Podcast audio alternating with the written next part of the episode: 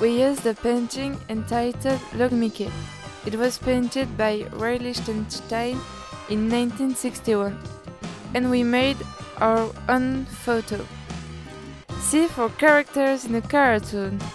O for only primary colors. M for memories. I for irony and I love humor.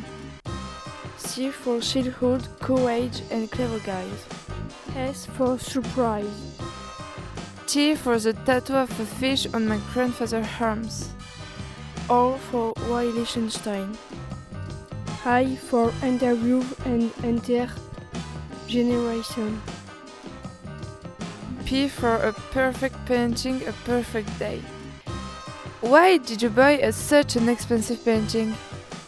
We loved and we love our grandfather forever.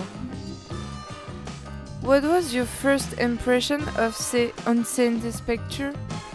When we saw that painting, first we immediately thought that was the perfect picture to pay a to pay a tribute to our grandfather who died six months ago.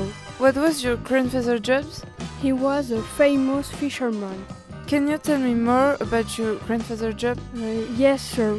He was crazy about fishing sands in Childhood and he was the best.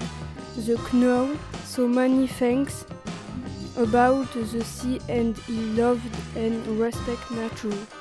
Can you tell me more about your grandfather? Like the old man in the sea? Exactly. Like a character in a book, indeed.